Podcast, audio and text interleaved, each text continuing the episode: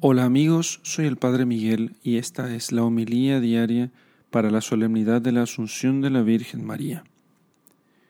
Lectura del Santo Evangelio según San Lucas capítulo 1 versículos 39 al 56.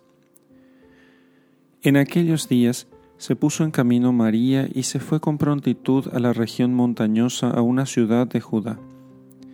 Entró en casa de Zacarías y saludó a Isabel en cuanto oyó Isabel el saludo de María, saltó de gozo el niño en su seno. Isabel quedó llena de Espíritu Santo y exclamó a gritos, Bendita tú entre las mujeres, y bendito el fruto de tu seno. ¿Y de dónde a mí que venga a verme la madre de mi Señor? Porque apenas llegó a mis oídos la voz de tu saludo, saltó de gozo el niño en mi seno.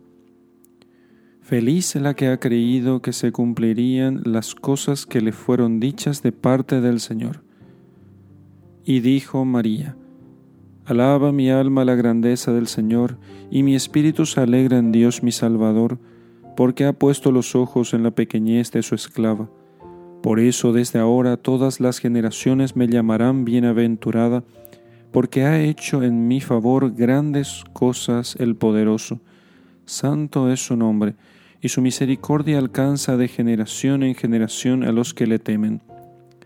Desplegó la fuerza de su brazo, dispersó a los de corazón altanero, derribó a los potentados de sus tronos y exaltó a los humildes. A los hambrientos colmó de bienes y despidió a los ricos con las manos vacías. Acogió a Israel su siervo acordándose de la misericordia, como había anunciado a nuestros padres, en favor de Abraham y de su linaje por los siglos. María se quedó con ella unos tres meses y luego se volvió a su casa. Palabra del Señor. Gloria a ti, Señor Jesús. La fiesta de la Santísima Asunción de la Bienaventurada Virgen María es una fiesta, digamos así, originaria de Oriente, de nuestros hermanos de la Iglesia de Oriente. Nosotros somos de Occidente y nuestros hermanos de la Iglesia de Oriente, aquellas iglesias cuya tradición está más ligada a la cultura griega. En ellos, ellos comenzaron a ver con mayor claridad esto de la Asunción de la Santísima Virgen. Pero además es la fiesta mariana más antigua y más grande y la más hermosa dedicada a la Santísima Virgen. Y se celebra en ella la gloriosa asunción a los cielos en cuerpo y alma de, nuestra Madre y de la Madre de Dios. Es, digamos así, como la Pascua de María. Ella es la primera que comparte plenamente la gloria de su Hijo resucitado, porque ella es su principal discípula, su primera discípula. Es su madre, pero a su vez discípula del Señor.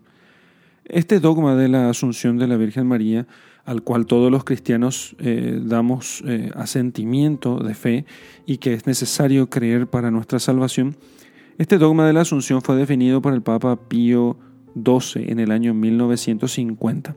No significa que antes no se haya creído en esto, sino que los cristianos siempre lo han creído, pero nunca el Papa ha puesto como obligatorio esto como parte esencial de la fe. ¿Y por qué es, pasa a ser parte esencial de la fe?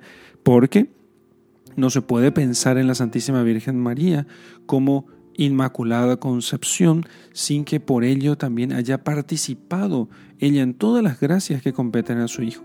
Por eso, habiendo terminado el curso de su vida mortal, dice el Papa Pío XII, ella fue llevada en cuerpo y alma al cielo. Y en Paraguay, muy en especial, el, eh, el Papa Pío XII declaró a la Virgen María, de la, a Nuestra Señora de la Asunción, principal patrona celestial ante Dios de toda la República del Paraguay y también de las Fuerzas Armadas de la Nación, por lo cual el Paraguay la tiene como especial patrona.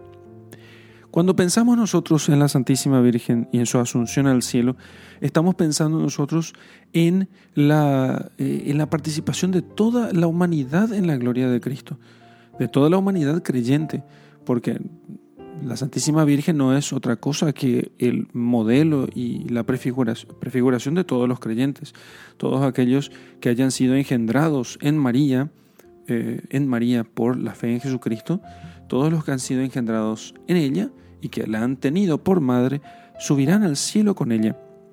Y eso tiene grandes consecuencias espirituales en nosotros. Ningún devoto de la Santísima Virgen hay que no suba al cielo con ella, porque no va sola al cielo la Santísima Virgen, nos lleva a todos nosotros con ella.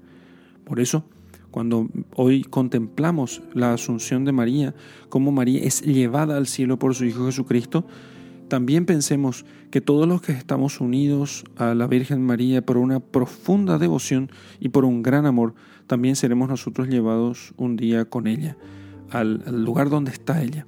Cuánta alegría será la nuestra cuando veamos a la Santísima Virgen, cuántos afectos, cuánta devoción, cuánta felicidad será la nuestra al ver al ver a esta mujer purísima y santísima que ha intercedido por nosotros y que nos ha alcanzado de Dios todas las gracias por las cuales nos hayamos de salvar.